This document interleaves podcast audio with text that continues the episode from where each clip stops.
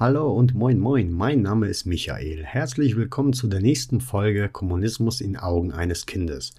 Heute möchte ich schon etwas aus eigener Erfahrung sprechen, aus der Zeit, an die ich mich bereits erinnern kann, also der Kindergartenzeit.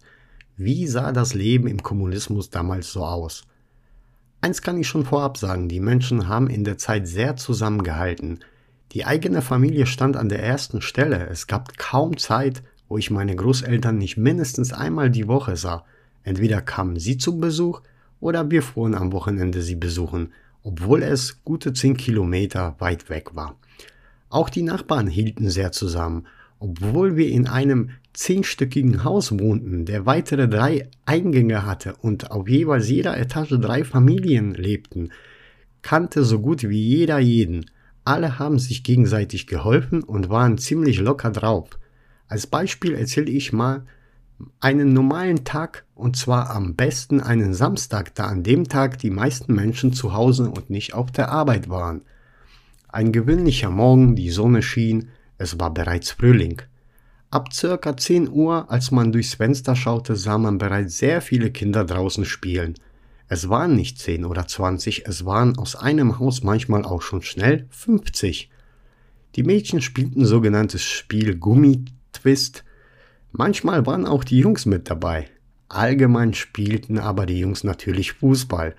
Dazu brauchten wir keinen Fußballplatz. Es reichte ein Stück Wiese mit Stöcken im Boden oder Kleidung, aber auch Ziegelstein wurden die Torpfosten markiert.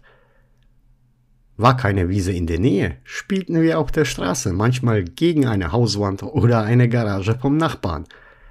Zwei Kapitäne wurden schnell bestimmt und diese durften dann aus übrigen Personen jeweils abwechselnd einen Spieler auswählen und eine Mannschaft zusammenstellen. Manchmal dauerten solche Spiele mehrere Stunden.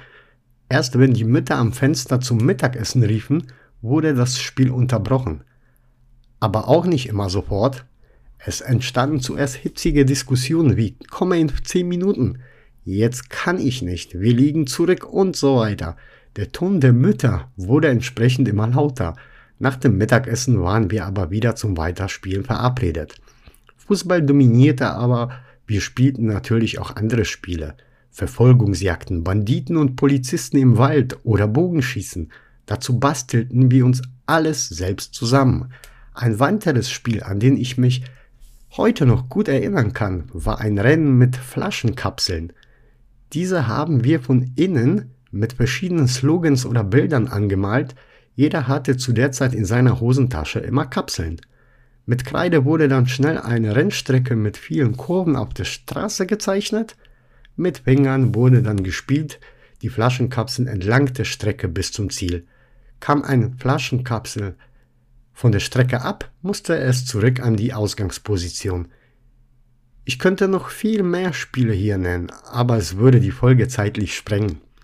Die Männer, also unsere Väter, haben an so einem Samstagvormittag meistens an ihren Autos Reparaturen vorgenommen oder die Autos mitten vor den Häusern gewaschen. Ob mit oder ohne Schaum, keiner beschwerte sich. Der eine Nachbar war Automechaniker, der andere kannte sich mit Elektronik aus und so haben sich alle gegenseitig geholfen. Wir Kinder spielten auch zwischen den Fahrzeugen und fühlten uns wie in einer großen Familie wo sehr, sehr selten eine schlechte Laune herrschte. Alle lachten, machten Witze, so als ob es keine anderen Sorgen gäbe. Nachmittags und abends verabredeten sich die Nachbarn, besuchten sich gegenseitig und wir Kinder spielten manchmal bis 22 Uhr oder auch länger draußen. Dann war das Spiel Verstecken an der Reihe, wo manchmal sogar 30 bis 40 Kinder beteiligt waren.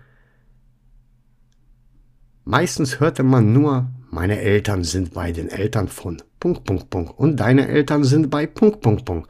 Heute kaum vorstellbar so etwas. Oft denke ich beim Einschlafen über meine Kindheit und die Fröhlichkeit, Zusammenhalt und gute Laune der Mitmenschen. Wie sah aber das Leben unter der Woche aus, zum Beispiel im Kindergarten, auf der Arbeit der Eltern? Dazu mehr schon in Kürze der nächsten Folge Kommunismus in Augen eines Kindes. An der Stelle sage ich bis zum nächsten Mal euer Michael.